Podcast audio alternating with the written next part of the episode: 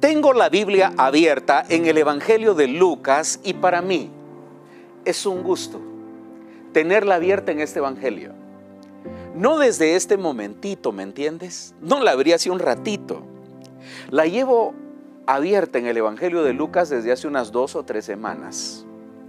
Porque estoy aprendiendo, estoy llenándome, eh, me estoy enamorando de las páginas, el contenido y la vivencia del escritor Lucas presentándonos a un Jesús increíble. Si tú pudieras leer el Evangelio de Lucas, te lo recomiendo. Desde el primero hasta el último capítulo, léetelo. Para enamorarte del Señor y para enamorarte de la palabra. Que nunca se aparte de tu boca este libro de la ley, sino que de día y de noche medites en él para que hagas conforme a todo lo que en él está escrito. Y encuentro en el capítulo número 1 y versos 11 al 17 la historia de Zacarías entrando a la iglesia y encontrándose con el ángel Gabriel. Y quiero leértela porque para mí es sorprendente lo que ocurre acá. Verso 11 dice lo siguiente, del capítulo 1 de Lucas.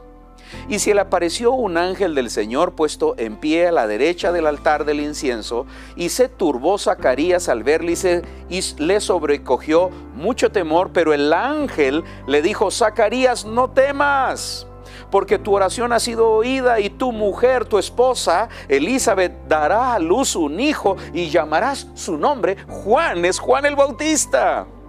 Y tendrás gozo y alegría y muchos se regocijarán de su nacimiento porque será grande delante de Dios y no beberá vino ni sidra y será lleno del Espíritu Santo aún desde el vientre de su madre. Y hará que muchos de los hijos de Israel se conviertan al Señor, Dios de ellos, e irá delante de él con el espíritu y el poder de Elías, para hacer volver el corazón de los padres a los hijos. Y vaya si no lo hizo Juan el Bautista. El ministerio de Juan el Bautista fue extraordinario pero detrás del ministerio y la vida de Juan el Bautista estuvieron dos, papá y mamá, enseñándole algo que aprendieron desde, desde antes de que naciera Juan el Bautista, el propósito de Dios para la vida de su hijo.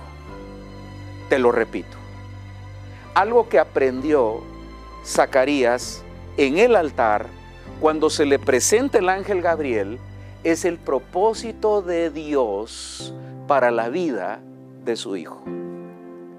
Y algo, mis queridas y mis queridos, que quiero que le pongas atención mucho a la palabra, y algo que puedes tú aprender acercándote a la palabra, acercándote a la palabra, estando en el altar y acercándote al Señor, es el propósito de Dios para la vida de tus hijos. Cuando aprendes el propósito de Dios para la vida de tus hijos, tú le hayas sentido a tener un hijo número uno y le das sentido a tu hijo cuando le enseñas y le transmites el propósito de Dios para su vida.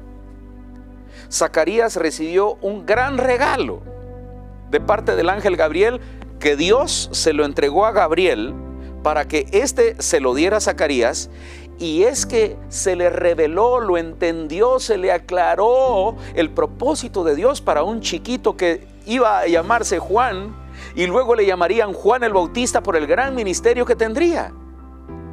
Ahora, esa transmisión, esa educación, el poderle enseñar al niño, adolescente y también al adulto Juan, de parte de su papá y de su mamá, Elizabeth y Zacarías papá, el propósito de Dios, a ese muchacho se le aclara la vida desde pequeño. Porque los padres saben cómo educarlo, cómo conducirlo, qué no y qué sí, qué no y qué sí. En la educación de un papá hacia el hijo es clave enseñarle el propósito de Dios para su vida. Muy, muy importante. Porque luego nos rascamos la cabeza ya de adultos y no sabemos qué hacer con nuestras vidas, pero si nuestros padres nos enseñaran el propósito de Dios para nuestras vidas, sería increíble. Y hoy te quiero dejar eso en el corazón porque el tiempo se me ha acabado. De que tú busques delante del Señor el propósito de Dios para tus hijos. Padre, en el nombre del Señor, Acláranos eso, enséñanos. Pongo a cada uno en tus manos y que tu palabra los ilumine. En el nombre de Jesús. Amén y amén. Que Dios te bendiga.